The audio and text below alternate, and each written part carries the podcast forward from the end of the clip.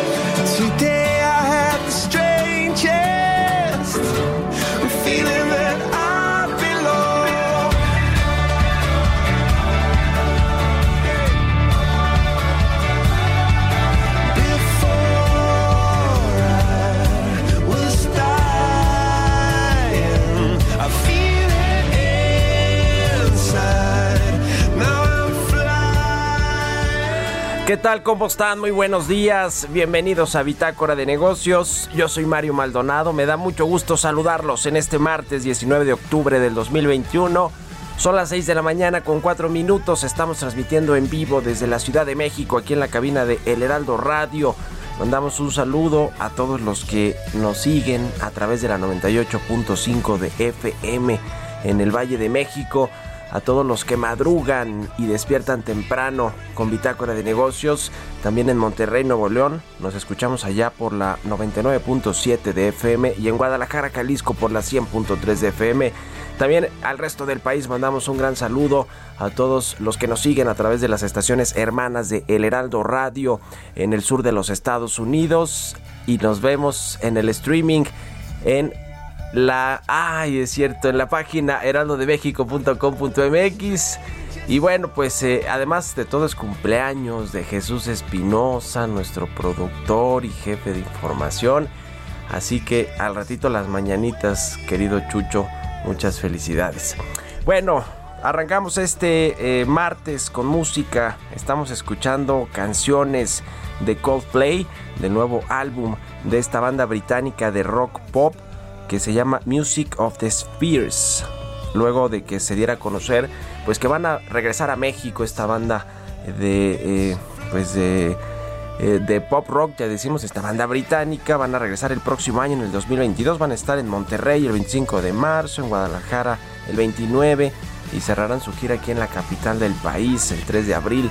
Y esta canción se llama Humankind de Coldplay de este nuevo álbum de la banda británica y la vamos a estar escuchando este martes. Le entramos a la información, vamos a platicar con Roberto Aguilar los temas financieros más importantes, repunte de acciones tecnológicas, apoya el regreso de las bolsas globales, baja por el momento preocupación de crisis inmobiliaria en China después de lo que sucedió con esta compañía Evergrande y la producción automotriz de los Estados Unidos también profundiza su caída en septiembre, está como en México por el tema de los semiconductores y aquí en México un golpe adicional, la legalización de los autos chocolate junto con otros asuntos incluso fiscales que le están pegando a esta industria pues muy importante para México en términos manufactureros, de exportación y por supuesto de generación de empleos y de empleos además bien remunerados que no son los típicos empleos del sector manufacturero o industrial. Vamos a platicar también con Ernesto Farril sobre la economía mexicana que podría haber crecido 5.3% en el tercer trimestre de este año. Vamos a ver cómo va a cerrar finalmente el Producto Interno Bruto de México todo el 2021. Se va a cumplir esta expectativa que tienen en el gobierno de llevarlo a un 6.3% este rebote que no va a ser la recuperación plena de la crisis tremenda del año pasado, pero pues vamos a ver cómo cerramos porque tiene que ver con diferentes sectores que se están moviendo en distintas eh, en, a distintos ritmos la economía mexicana con sus sectores e industrias y con la recuperación pues no tan rápida del, del consumo del mercado interno y parece que las exportaciones incluso también comienzan a desacelerarse. Además, pues está este problema de la inflación. En fin, vamos a platicar de eso con Ernesto Farril. Vamos además a platicar con Patricia Armendaris, la diputada de Movimiento eh, de eh, Movimiento de Regeneración Nacional de Morena, la ex Shark Tank, eh, empresaria, ex eh, eh, digamos, preside, ex titular también ahí de un área importante de la Comisión Nacional Bancaria de Valores, en fin, dirige una, una financiera. Y vamos a entrarle al tema pues de esta eh, miscelánea fiscal 2022 que se aprobó ayer en la Comisión de Hacienda de la Cámara de Diputados, va a pasar al Pleno, o pasó al Pleno más bien, y pues eh, básicamente la pasaron como la mandaron en la Secretaría de Hacienda. Vamos a analizar un poquito más a detalle, vamos a preguntarle ahí a Patricia Armentaris, diputada de Morena, pues como que, que por cierto estaba compitiendo por ser la presidenta de la Comisión de Hacienda o de Presupuesto, no fue así, pero eh, es, una, es una figura importante además con buen respaldo en el gobierno federal. Vamos a entrarle a ese tema de la miscelánea fiscal, de todo el paquete fiscal que, que se aprobó, el, porque se va a aprobar para el año pasado también la, la ley de ingresos, en fin, le vamos a entrar al tema y vamos a platicar también con Lila Beth, analista internacional, sobre la visita de John Kerry a México para conocer, entre otras eh, cosas, entre otros proyectos y programas, por ejemplo, va, anda en Oaxaca, va a conocer el transísmico, eh, va a, pues, a conocer este programa Sembrando Vida que, pues, eh, por lo menos ayer aplaudió. Seguro John Kerry no sabe que, pues, hay eh, visos de corrupción también en este programa del presidente López Obrador. Pero bueno, en fin, el presidente dijo que se puede replicar en mm, los países de Centroamérica para pues tratar de contener la migración, eso lo dijo entre líneas. Así que bueno, vamos a platicar. Importante que, que vengan todos los funcionarios relevantes de los Estados Unidos a México, eso sí, creo que eh, vale la pena eh, pues eh, comentarlo y analizarlo por qué están viniendo. Ahora, quizás están viniendo porque hay muchos problemas aquí en México y quieren estar pues de cerca con los funcionarios mexicanos y con el propio presidente buscando atenderlos. En fin, le vamos a entrar a estos temas hoy aquí en Bitácora de Negocios, así que quédense con nosotros, se va a poner bueno. Son las 6 con 9 minutos y nos vamos al resumen de las noticias más importantes para comenzar este día. Lo tiene el cumpleañero Jesús Espinosa.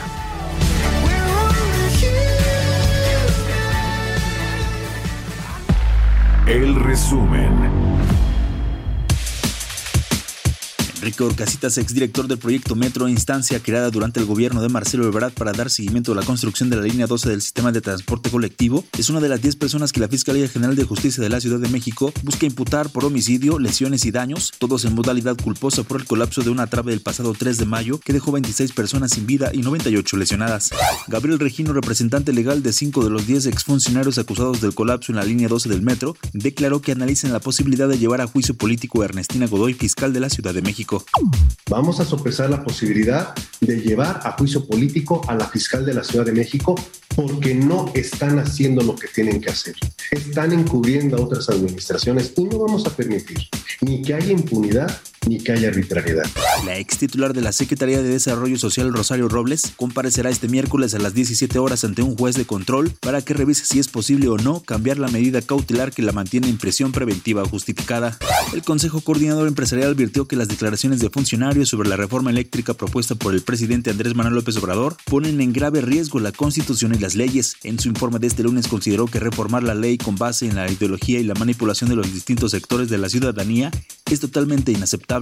Mario Correa, vicepresidente del Comité de Estudios Económicos del Instituto Mexicano de Ejecutivos de Finanzas, indicó que la legalización de autochocolate va a afectar la generación de empleos formales por parte de la industria automotriz, además de que golpea una industria muy lastimada por la crisis.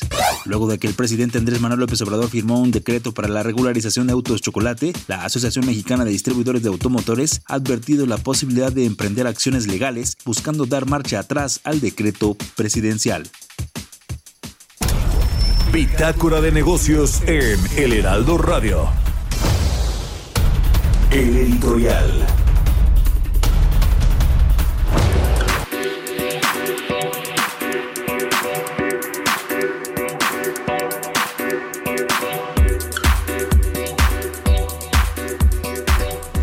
Bueno, pues están candentes todos los temas que tienen que ver con lo económico en México.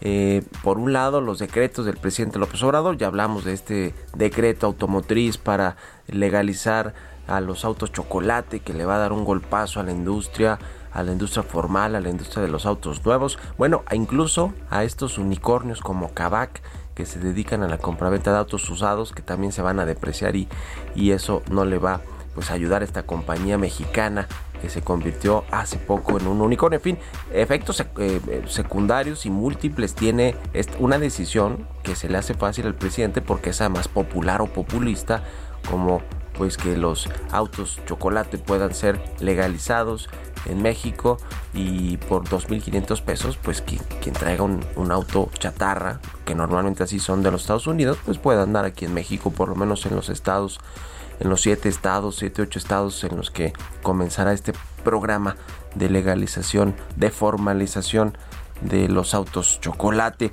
Junto con esto, pues está, por cierto, el tema de la industria eléctrica, que se sigue calentando el asunto en, los, en el Congreso, con los partidos políticos, con los empresarios, con los expertos y las aso- asociaciones civiles que eh, con Estados Unidos incluso, ¿no? Que ven pues eh, contraproducentes los cambios que pretende hacer el presidente López Obrador, pero el presidente López Obrador cree que son buenos y está empeñado en que se puede sacar esta reforma eléctrica. Se están dando con todo, se van a comenzar a dar con todo. Yo creo que los partidos de oposición, sobre todo el PRI, que pues le echan la culpa a los empresarios, que ellos son los que más van a perder con esta reforma y que pues no hay voces o no hay voces acreditadas, porque ahí está por un lado pues Claudio X González, eh, Gustavo de Hoyos y los que estaban en la foto ahí con los, con los opositores, menos el PRI y por lo y por lo que tiene que ver con con la eh, pues con, con los empresarios reales los que están perdiendo los de FEMSA los de Bimbo los de Walmart y los de Iberdrola en fin todos estos pues esos no han dicho nada públicamente le están dejando todo pues el tema la papa caliente a los diputados y a los senadores de oposición. Ya veremos qué sucede con este tema pero se está calentando mucho el, el asunto con todas estas reformas y decretos del presidente López Obrador que en un, en un tema de recuperación económica no, no le ayuda y no le viene nada bien, creo yo, a la, a la confianza de los inversionistas y al clima de negocios en México. ¿Ustedes qué opinan? Escríbanme en Twitter, arroba Mario Mal y a la cuenta arroba Heraldo de México. Economía y mercados. Roberto Aguilar ya está aquí en la cabina del Heraldo Radio. ¿Cómo estás, mi querido Robert? Buenos días. ¿Qué tal, Mario? Me da mucho gusto saludarte a ti y a nuestros amigos. Fíjate que más bien actualizando también algunos de los temas, se acaba de dar a conocer que la Correduría Internacional Merrill Lynch, Bank of America, perdón, me recortó sus perspectivas sobre el crecimiento económico de China por segunda vez en dos meses y esto justamente eh, argumentando que el Banco Central chino se ha demorado en actuar tras una crisis energética que afectó el enorme sector industrial del país. Fíjate que Bank of America redujo su pronóstico de crecimiento del PIB real para China para este año a 7.7% desde 8% y recortó su pronóstico para 2022 desde 5.3 a 4%. Importante, la segunda economía más importante, la que pensábamos ya estaba en otro ciclo o en otra parte de la curva, pues ahora vemos que sigue con estos problemas. Y también otro dato interesante, Mario, tiene que ver con el Bitcoin. Está tocando su máximo de seis meses y se encontraba cerca de su pico histórico por apuestas de los operadores al lanzamiento de un esperado fondo cotizado en bolsa ETF de futuros en Estados Unidos que podría traer flujos de inversión hacia las criptomonedas. Bueno, ayer también Apple en la presentación viste que estaba anunciando también, te estaba dando una parte, te estaba una proporción de Bitcoin por cada compra que realizaras. Eso es interesante también porque se está ligando y esto pues está también metiendo mucha presión a los reguladores de varios países por esta situa- situación, aunque por el otro lado Estados Unidos también toma su distancia. Y bueno, los mercados asiáticos avanzaban apoyados por los valores tecnológicos de la región y las bolsas chinas recuperaban el terreno perdido tras unos decepcionantes datos del crecimiento económico del tercer trimestre que ayer comentamos aquí, mientras que la mejora de la confianza de los inversionistas pesaba sobre activos de refugio como el dólar, que caía un mínimo de tres semanas frente a las principales divisas. Las bolsas europeas abrían al alza, con las acciones tecnológicas destacando entre las que subían en línea con sus pares de Wall Street. Esto durante la madrugada compensando las pérdidas de la sueca Ericsson. Y bueno, después de un comienzo débil tras los decepcionantes datos económicos de China, el Standard Poor's y el Nasdaq dejaron atrás sus problemas gracias a la subida de las acciones de Facebook, Apple, Amazon, Netflix, Google y Microsoft. Los títulos de Apple subieron después de causar un gran revuelo con la presentación de nuevas computadoras portátiles Mac con chips más potentes, mientras que las acciones de Facebook, bajo presión últimamente, subieron con fuerza tras algunos informes alentadores como sus planes de crear 10.000 puestos de trabajo en Europa para ayudar a construir el llamado metaverso, que es un mundo en línea. Solo un pequeño número de empresas ha presentado sus resultados trimestrales hasta la fecha, pero los inversionistas tienen la esperanza de recibir buenas noticias en los próximos días y semanas. El mercado inmobiliario chino mostraba indicios de que sus problemas podrían acabar por contenerse y es que fíjate que China Evergrande ha pagado el cupón de un bono en la China continental que vencía hoy. Esto lo dijeron varias fuentes enteradas de este tema en un contexto de preocupación porque la endeudada promotora inmobiliaria incurra en impagos de bonos en el extranjero a finales de esta semana. Por su parte, los bonos del sector inmobiliario chino se mantenían firmes después de que dos importantes promotoras realizaron el pago de sus respectivos cupones y también un programa liderado por la Organización Mundial de la Salud destinado a garantizar a los países más pobres un acceso equitativo a las vacunas y pruebas y tratamientos contra el coronavirus, tiene como objetivo proporcionar medicamentos antivirales a los pacientes con síntomas leves por tan solo 10 dólares por tratamiento. Aquí la píldora en fase experimental de Merck será probablemente uno de los fármacos que se está desarrollando también para sumarse a esta iniciativa. Mira, te comentaba el tema de las criptomonedas, Mario, es que ayer el gobierno del presidente Joe Biden anunció recomendaciones para cambiar el uso de las sanciones económicas con el fin de hacerlas más eficaces para la política exterior de Estados Unidos, pero advirtió que había que hacer más para protegerse tras las amenazas del auge de las criptomonedas. Después de una amplia revisión iniciada poco después de que Biden asumió el cargo en enero, el Departamento del Tesoro de Estados Unidos ya conocer un marco revisado con el que pretende adoptar un enfoque más quirúrgico de las sanciones en lugar de la fuerza bruta favorecida justamente por el presidente, el expresidente Donald Trump.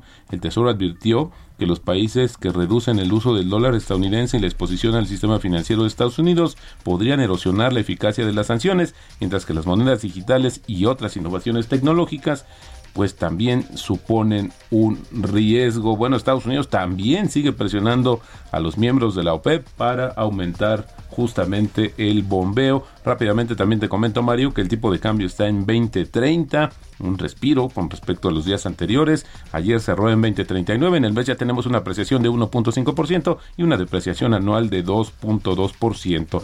La frase del día de hoy es atribuida a Seth Klarman, un inversionista estadounidense y manejador de varios fondos de cobertura. La bolsa es la historia de los ciclos y del comportamiento humano, que es responsable de las reacciones excesivas en ambos sentidos. Pues ahí está mi querido Robert, muchas gracias y nos vemos al ratito en la televisión. Mario, muy buenos días. Roberto Aguilar, síganlo en Twitter, Roberto AH, y al ratito en el canal 10 en las noticias de la mañana. Son las 6 con 20 minutos, vamos a otra cosa. Radar Económico. Vamos a platicar como todos los martes con Ernesto O'Farrill, aquí me da mucho gusto saludar. ¿Cómo estás Ernesto? Buenos días. Muy buenos días, Mario. Buenos días a todos. ¿Cuánto creció la economía mexicana en el tercer trimestre y cómo vamos a cerrar el 2021 en línea con lo que dice el gobierno, la Secretaría de Hacienda? Bueno, pues eh, acabamos de publicar la semana pasada nuestro indicador, se llama para el mes de septiembre, con el cual podemos hacer una primera estimación de cuánto pudo haber sido el crecimiento del IGAI. Hoy en día todavía el INE no ha publicado el IGAE, que es el PIB mensual de agosto, solo conocemos el de julio. Pero hay una estimación en un indicador oportuno que tiene de un crecimiento arriba del 6% en agosto, nosotros estimamos 5, alrededor del 5%. Y después para septiembre estamos estimando 3, alrededor del 3.5% de crecimiento septiembre contra septiembre del año pasado. Y con esto llegamos a una cifra estimada de 5.3% para este tercer trimestre. Esa es, eh, la estimación que tenemos. Y para todo el año estamos estimando 6.3%. Ujú. Como De tal cual lo en- tiene la Secretaría de Hacienda, ¿no? Sí, sí, sí. El rebote No, de, no. la, de la economía. Eh, ¿cómo, ¿Cómo estás viendo todo el clima? Digamos, eh, yo hablaba al inicio en el editorial de pues el clima de negocios y la confianza de los inversionistas, de los empresarios, en medio de todo este debate que hay por la reforma eléctrica, con la legalización de los autos chocolate, el presupuesto y la ley de ingresos y la miscelánea fiscal del próximo año. Todo eso juega, ¿no, Ernesto? En, en- Desde luego que sí. ¿Cómo ves? Hay una crisis de confianza que hace que la inversión sea muy reducida. Hay, sí hay inversión, ¿no? Si hay, sí hay gente que está invirtiendo a pesar de, de- de, vamos a decir, de todas las políticas públicas en contra de las de la iniciativa privada, porque están viendo con mucho optimismo lo que está pasando en Estados Unidos y están enfocando sus baterías a ese gran mercado. Sí lo hay, ¿no? Eh, los últimos datos que tenemos para, para septiembre también dejan ver una mejoría en lo que es el consumo interno, en el mercado interno. Cifras de, de crecimiento arriba de, de la inflación de, de más de 3% anual real Sí, sí, en sí. las ventas a tiendas comparables del ANTAD, por ejemplo, pues te están diciendo que sí hay ma- mayor actividad comercial en septiembre, cosa que no se veía antes, ¿no? Entonces, bueno, pues tenemos un flujo muy importante de remesas familiares que le llegan a, a- a la población y se convierte en consumo. 4.700 millones de dólares fue el último dato conocido en un solo mes. Eh, pero también hay creación de empleo, arriba de 4% de em- empleo formal en el IMSS, que también tiene mucho que ver con la abolición de, de la facilidad del outsourcing. Sí, sí, sí. Y entonces está formalizándose muchos trabajadores ¿no? que estaban en, en el outsourcing o informales. Eh, pero pues también, sí estás viendo también creación de, de empleo. Y todo esto combinado pues te da un, un mejor desempeño en el mercado interno que es la sorpresa de datos que trae septiembre. Y que pues puede hacer que hacia finales del año el por lo menos el- la cuestión comercial no sea tan mala. Sí, mientras que la parte manufacturera sí está muy dañada por principalmente por la falta de suministros que hay en todo el mundo Sí, pues sí, con todo y todo la economía mexicana, los consumidores y los empresarios resilientes ante, ante la crisis y ante el cambio de políticas. Gracias, como siempre, Ernesto, un abrazo, buenos días. Al contrario gracias a ustedes Vamos a la pausa, regresamos. Continuamos en un momento con la información más relevante del mundo financiero en Bitácora de Negocios con Mario Maldonado. Regresamos. Estamos de vuelta en Bitácora de Negocios con Mario Maldonado.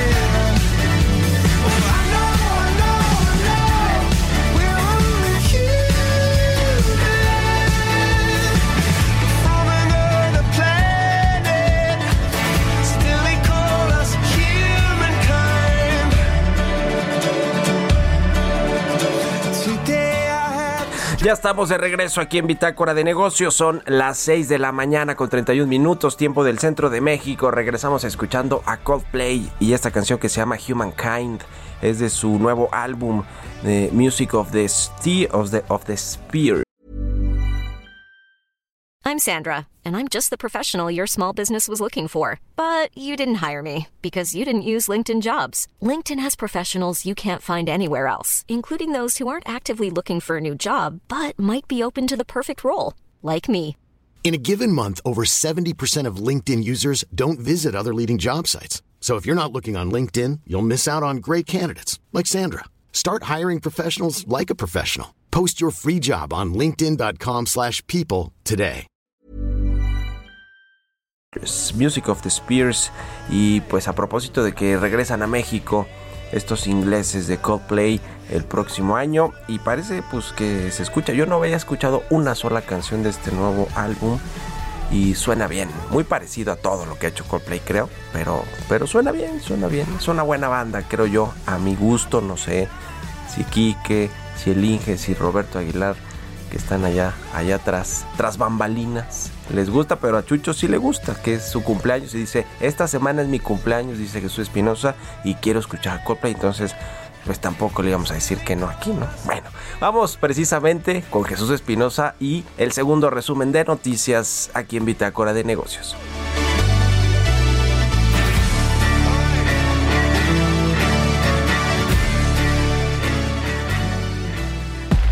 El resumen. Gobernador de Tamaulipas, Francisco García Cabeza de Vaca, advirtió que de aprobarse la reforma eléctrica, su entidad se verá seriamente afectada, pues constituye un retroceso cuando ya se han invertido más de 4 mil millones de dólares y se encuentran en operación 14 parques eólicos. La Procuraduría Fiscal de la Federación reiteró su compromiso de atender y denunciar penalmente todo acto de defraudación al fisco federal. Agregó que su encomienda es combatir con base en la ley los delitos fiscales tipificados en la normativa. Expertos consideran que un adecuado marco regulatorio y altos niveles de capitalización y reservas permiten que los sistemas financiero y bancario de México estén sólidos pese al COVID-19, pero presiones ligadas al desempeño económico e inflacionario generarían estrés en sus activos hacia 2022.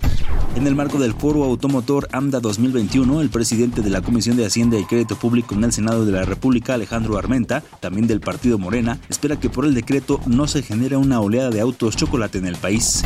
La demanda de locales comerciales en la Ciudad de México permanece 98% por debajo del nivel que tenía en 2019 antes de la pandemia. De acuerdo con el reporte inmobiliario 2021 elaborado por la Moody, la situación que se vive en la capital del país es contraria al desempeño que se registra a nivel nacional, donde el periodo analizado hay un ligero avance de 12.9%.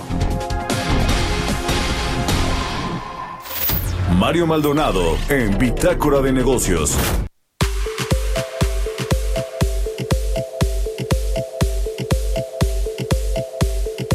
Bueno, pues finalmente ayer se aprobó en la Cámara de Diputados, en lo general, la miscelánea fiscal del próximo año, la que mandó como propuesta la Secretaría de Hacienda, eh, en donde le metió las manos Raquel Buenrostro, por supuesto, la jefa del Servicio de Administración Tributaria, y también Rogelio Ramírez de la O, el, el secretario de Hacienda.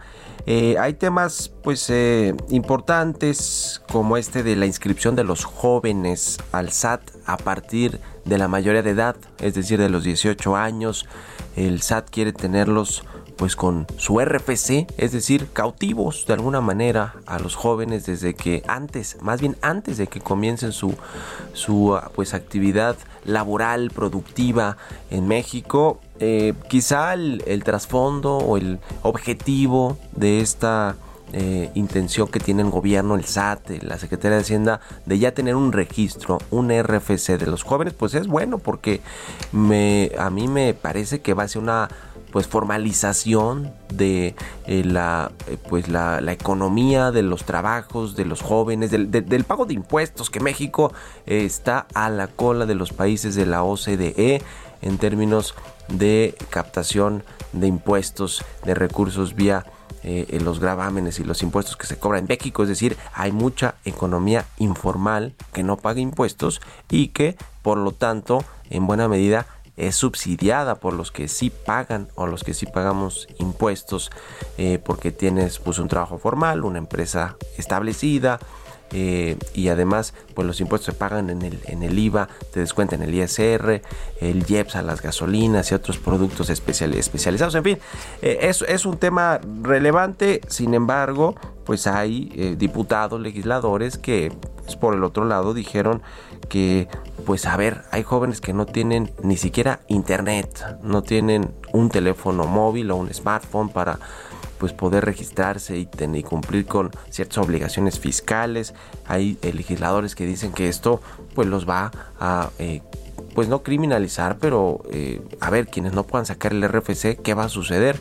Van a estar en la mira, van a tener sanciones administrativas, eh, eh, ¿qué va a suceder? En fin, eh, es, un, es un debate, por lo menos ayer pasó en lo general esta miscelánea fiscal incluida esta inscripción de los jóvenes al SAT y también le toca las donaciones de organizaciones civiles, que ese es un tema también importante. El presidente no le gustan las organizaciones civiles y mandó pues que haya un tope en las aportaciones que hacen los privados a distintas fundaciones y organizaciones, por ejemplo la Cruz Roja, que vive en buena medida de las aportaciones de los privados y le van a, les van a poner un tope.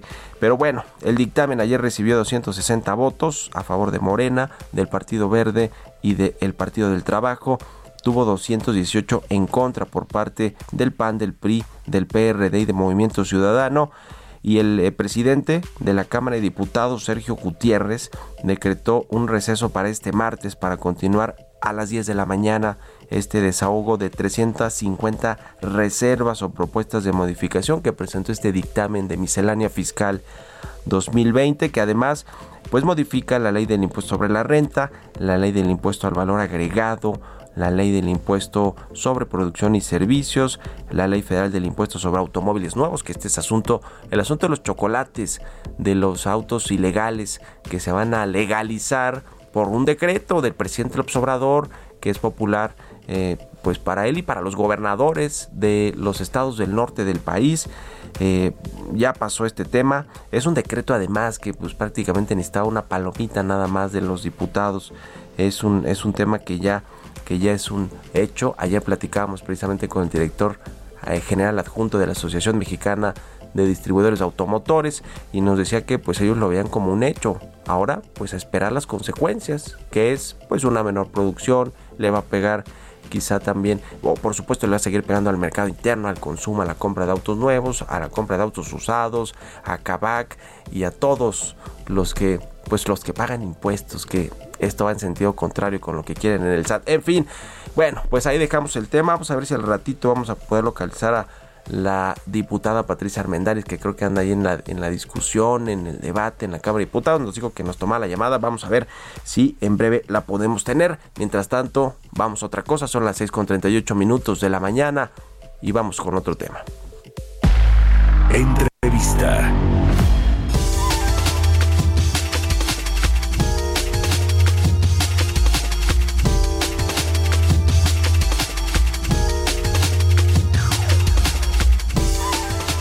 Bueno, pues a- ayer eh, estuvo de visita aquí en México y en eh, algunas actividades del presidente López Obrador. John Kerry, ni más ni menos que este funcionario de alto nivel del gobierno de los Estados Unidos que visitó México como invitado del presidente López Obrador. Estuvieron en Palenque, Chiapas, en el sureste de México. Eh, eh, pues eh, traen una agenda de sustentabilidad, eh, una agenda verde que la empuja Joe Biden claramente en Estados Unidos. Vinieron a ver cómo está funcionando el programa Sembrando Vida eh, del presidente López Obrador. Hubo reconocimiento por parte de John Kerry al presidente y a este, a este programa. Vamos a analizar pues todo esto con eh, Lila Abed. Ella es analista internacional, colaboradora de muchos medios, entre ellos algunos, entre ellos algunos programas aquí de Lealdo de México, a quien me da mucho gusto saludar. ¿Cómo estás, Lila? Muy buenos días. Mario, muy buenos días, un gusto estar en tu programa, un saludo a todo tu público. ¿Cómo viste eh, pues lo que sucedió ayer con John Kerry y de alguna manera pues elogios que le lanzó al presidente López Obrador por este programa Sembrando Vida? Sí, creo que fue una reunión sumamente positiva. Esto es en, ante, en la antesala de la conferencia de cambio climático que se va a realizar en Reino Unido el 31 de octubre en Glasgow. Eh, va, va a ser sumamente importante debido a que no solamente lo está organizando el Reino Unido en colaboración con Italia, pero se van a reunir pues todos los miembros de las Naciones Unidas para platicar sobre cómo abatir el cambio climático y el, el, enviado especial de la Casa Blanca para el clima, John Kerry, va realizó una visita a la Ciudad de México y luego va a ir al Reino Unido para organizar esta conferencia. Me parece que los elogios que le lanzó al presidente Andrés Manuel López Obrador por su programa de Sembrando Vida, el cual está pues sembrando árboles para la reforestación de, de México, eh, creo que viene también acompañado en un marco interesante después de la no de- eh, después de que se terminó la iniciativa Mérida inicia un nuevo marco eh, de cooperación en materia de seguridad entre México y Estados Unidos conocido como el bicentenario el entendimiento de Bicent- el Bicenten- entendimiento de bicentenario. Sí, y creo que este creo que en estos momentos el gobierno de México está muy bien posicionado Mario para exigirle a Estados Unidos que también le ponga atención en ciertos programas que son fundamentales para la cuarta transformación, entre ellos los programas sociales de Sembrando Vida y Jóvenes Construyendo el Futuro. El gobierno de México tiene una ventana de oportunidad temporal en donde la crisis migratoria ha causado una crisis política en la Casa Blanca y por ende tiene una un espacio de sumar temas de importancia para México a la agenda bilateral entre México y Estados Unidos y creo que estos elogios que le ha hecho el enviado especial al presidente Andrés Manuel López Obrador en plena polémica por la propuesta de la reforma eléctrica, creo que va muy de la mano y acompañada de nuevo a esta insistencia y disposición por parte de Estados Unidos de tener que cooperar forzosamente con México. Y creo que México ha jugado bien sus cartas y lo estamos viendo pues con esta visita que pues resultó sumamente positiva para el presidente López Obrador. Sí, resulta positiva, como dices, Lila, en medio eh, o en el contexto de una reforma eléctrica que por lo menos lo que dicen los expertos no va a ayudar a la transición energética de México, a la pues apuesta cada vez más intensa de las energías renovables, de las energías verdes y, y además de todo de que pues podría poner en entredicho ciertas cláusulas del TEMEC con respecto pues a, a respetar las inversiones, ¿no? O sea, el Estado de Derecho, los contratos que se firmaron ya de empresas extranjeras. Eh, eh, ¿qué, qué, qué, qué- otros asuntos importantes? A ver, el presidente López Obrador, y lo, y lo, lo- lo platicamos, pues va a ir a la ONU también eh, eh, hablar eh, sobre temas de, de, eh, renovables, de agenda verde y de corrupción, por supuesto, que yo creo que además este programa de Sembrando Vida, pues se ha reportado que tiene corrupción junto con jóvenes construyendo el futuro y demás. Obviamente eso yo creo que no lo vio John Kerry, pero, pero eh, el presidente, pues al parecer, no en los hechos con sus políticas públicas,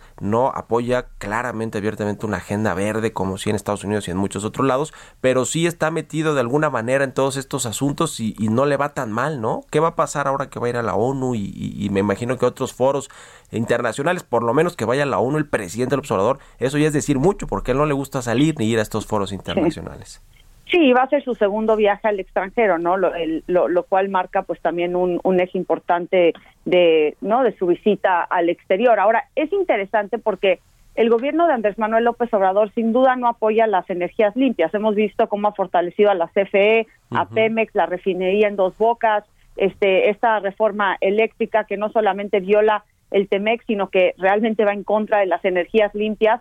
Entonces, e- es a lo que voy, Mario. O sea, en, en realidad los hechos, por más que Sembrando Vida sí esté haciendo un esfuerzo para reforestar y sí lo esté elogiando el, el- el enviado especial, Sí. Estados Unidos e incluso en la, en la carta que le mandó el, el presidente Joe Biden al presidente Andrés Manuel López Obrador hace un par de semanas, lo felicita por la ampliación de los de Sembrando Vida y Jóvenes Construyendo el Futuro en el sur de México y en Centroamérica, pero no le ha otorgado ningún presupuesto para la expansión de estos programas. Es decir, sí, sí. le aplauden, sí le dicen que está muy bien, que está eh, que, que- que gracias por la inversión que está haciendo en estas zonas que requieren de mucho apoyo económico, pero no han visto una inversión importante por parte de Estados Unidos para la ampliación de estos de estos gobiernos. Ahora, también la industria privada de Estados Unidos está sumamente preocupada con la reforma energética, con la reforma eléctrica, con lo que está ocurriendo en México, porque está violando sí el TEMEC, pero también contratos que ha hecho el Estado mexicano con empresas en Estados Unidos. Y esto evidentemente va a causar roces entre México y Estados Unidos porque van a haber muchos arbitrajes internacionales en contra de México. Ya no tiene más, ya no tiene, déjate tú si, si va en contra del gobierno de López Obrador. Esto le va a afectar a México porque suele perder México en arbitrajes internacionales. Entonces, sí, fue una reunión muy positiva. Creo que es una eh, que está demostrando Estados Unidos que necesita forzosamente la cooperación de México en materia de seguridad y también para frenar el contrabando de opioides hacia Estados Unidos por la epidemia que tienen de, de salud pública por sobredosis de drogas, pero en, eh, en otros aspectos les, es- le, le está aplaudiendo sin realmente darle carnita a sus programas. De nuevo, es muy fácil aplaudir y festejar, pero otra cosa es que le otorguen parte de los cuatro mil millones de dólares que ha designado la Casa Blanca a Centroamérica y el sur de México. Creo que es ahí a donde vamos a ver si Estados Unidos realmente apoya estos programas del presidente López Obrador. Sí, ese, ese es el asunto, porque además el presidente mexicano le ha pedido pues abiertamente a Joe Biden y al gobierno estadounidense que apoyen económicamente esta zona de Centroamérica, pues a través de los programas como este de Sembrando Sí. Vida, el de Jóvenes Construyendo el Futuro y, proye- y proyectos de infraestructura también, ¿no? Que, que pues eh, utilicen la mano de obra de los migrantes, que evite pues que, que, que, que tengan este eh, esta intención de llegar a los Estados Unidos. Eh, eh, otros, otros temas como este de la legalización de los autos chocolate o como se les llama, que son pues eh, autos que vienen de Estados Unidos, normalmente autos que ya no quieren allá y que compran los mexicanos para pues eh, cruzarlos de la frontera. Ese, ese tema que además de todo, pues aquí por lo menos lo que se dice en la industria, pues tampoco aporta a la agenda medioambiental, ¿no? Porque son autos más contaminantes. En fin, este asunto le interesará a Estados Unidos, le da igual, que bueno que México está recibiendo los coches chatarra, entre comillas, que ya no quieren allá. ¿Cómo, cómo, cómo ves este tema? ¿Cómo encaja dentro de todo esto, Lila? Mira, yo creo, Mario, que también Estados Unidos va a tener que hacer un mayor esfuerzo para el, para abatir el, el cambio climático. Este sí, este estos coches este chocolate que llegan a México, eh, pues ellos felices de que México los reciba, pero más allá de eso existe también una cuestión en Estados Unidos que pone en jaque la política ambiental del presidente Joe Biden ante la conferencia de COP26 en Glasgow, Reino Unido. Hasta estos momentos el Congreso de Estados Unidos no ha podido apoyar, aprobar la iniciativa y la propuesta del presidente Biden de 3.5 billones de dólares que va a, a englobar no solamente programas sociales, pero está dentro de ahí el presupuesto para abatir el cambio climático en los próximos 10 años. Entonces, si no se aprueba esto en el Congreso de Estados Unidos, difícilmente también Estados Unidos va a poder llegar a pedirle al mundo que reduja las emisiones de, de gases invernadero, que, que esté abatiendo el cambio climático, que adopte eh, políticas y medidas eh, para fomentar las energías limpias, si Estados Unidos no lo va a poder hacer en su propio país. Creo que el día de hoy va a ser sumamente importante que el presidente Joe Biden en su visita a Scranton, Pensilvania, donde va a tratar de vender esta propuesta de 3.5 billones de dólares, que realmente sea un empuje para que los congresistas lo apoyen y que Estados Unidos también pueda llegar eh, al Reino Unido a finales de octubre, eh, a finales de noviembre, perdóname, este para que pueda pues pedirle al mundo que realmente se pueda sumar a esta propuesta para abatir el cambio climático.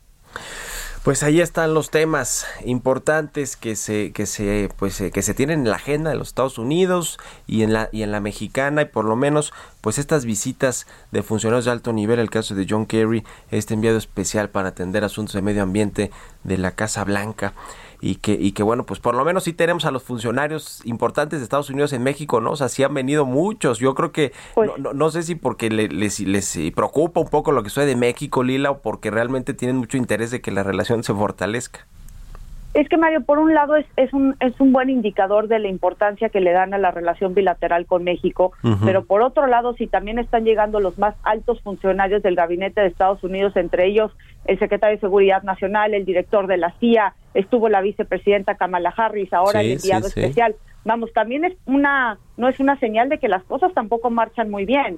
Si necesitas a los más altos funcionarios presentes en México y la burocracia no es suficiente para adelantar los temas en la agenda bilateral, pues también es una señal de que las cosas no están muy bien y que van a tener que estar presionando a México para que cumpla con, las, con los distintos puntos en la agenda de entre México y Estados Unidos, pero también con las nuevas disposiciones tanto ambientales como laborales en el nuevo tratado de libre comercio entre México, Estados Unidos y Canadá. Pues ahí está. Muchas gracias como siempre por tu análisis, Lila Beth. Gracias y muy buenos días. Al contrario, muy buenos días, Mario. Un abrazo, que estés muy bien. Lila Beth, internacionalista, analista eh, de en varios medios de comunicación, está ya en Washington, en los Estados Unidos, y pues trae siempre el pulso eh, de lo que sucede con la relación bilateral y de los asuntos que están allá en Estados Unidos propiamente, asuntos más de, de Estado y que, y que tienen que ver pues con cómo se relaciona Estados Unidos con el mundo además. Vamos a otra cosa con las historias empresariales, son las 6.50. Historias empresariales.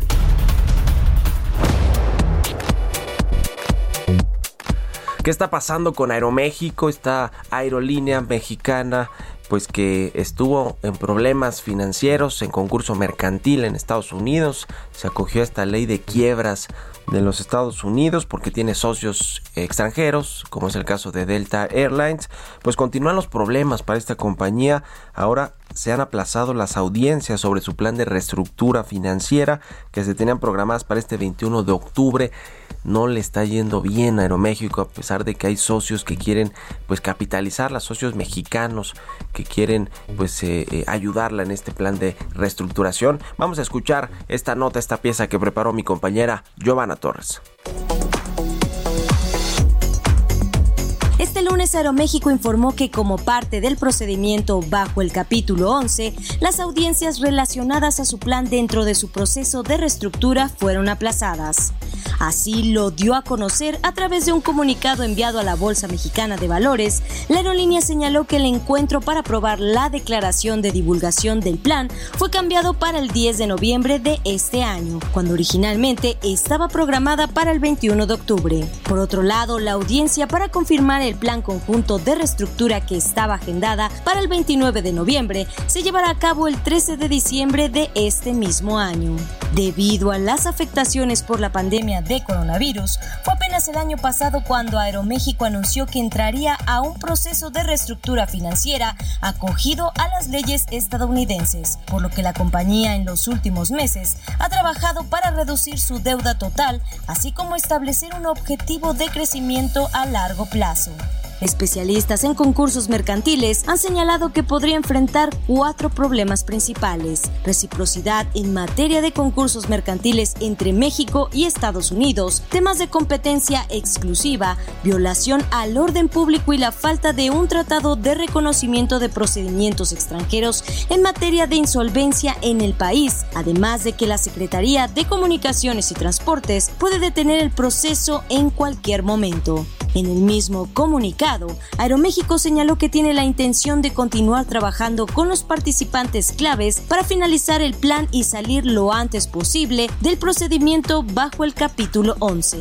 Para Bitácora de Negocios, Giovanna Torres. Bitácora de negocios. Y bueno, finalmente ayer la Fiscalía General de Justicia Local aquí en la Ciudad de México pues eh, dijo que va a judicializar o judicializó carpetas de investigación contra 10 exfuncionarios públicos por su probable responsabilidad en el colapso de un tramo elevado de la línea 12 del metro que pues eh, mató a 26 personas muy lamentablemente. Y entre ellos está el extitular del proyecto Metro Enrique Orcasitas junto con otros nueve exfuncionarios. Son eh, acusados por homicidio culposo por los delitos de homicidio culposo, lesiones dolosas, daños en la propiedad ajena. Y bueno, pues entre otros están el director de diseño en proyecto Metro del DF, del entonces Distrito Federal, el director de construcción de obra civil, el subdirector de este mismo rubro, eh, el subdirector de ingeniería y proyecto, en fin, los abogados de estos, de algunos de estos acusados por la fiscalía local, pues dicen que no, que las empresas fueron las que construyeron, en fin, híjole, se va a poner eh, al rojo vivo también este asunto. Pero bueno, está en la, en la portada del Heraldo de México y en su versión impresa y en el portal heraldodemexico.com.mx. Échenle un ojo. Y con esto nos despedimos. Muchas gracias por habernos acompañado este martes aquí en Bitácora de Negocios. Se quedan en las frecuencias de El Heraldo Radio con Sergio Sarmiento y Lupita Juárez. Nosotros nos vamos a la televisión, al canal 10, a las noticias de la mañana y nos escuchamos aquí mañana tempranito a las 6. Muy buenos días.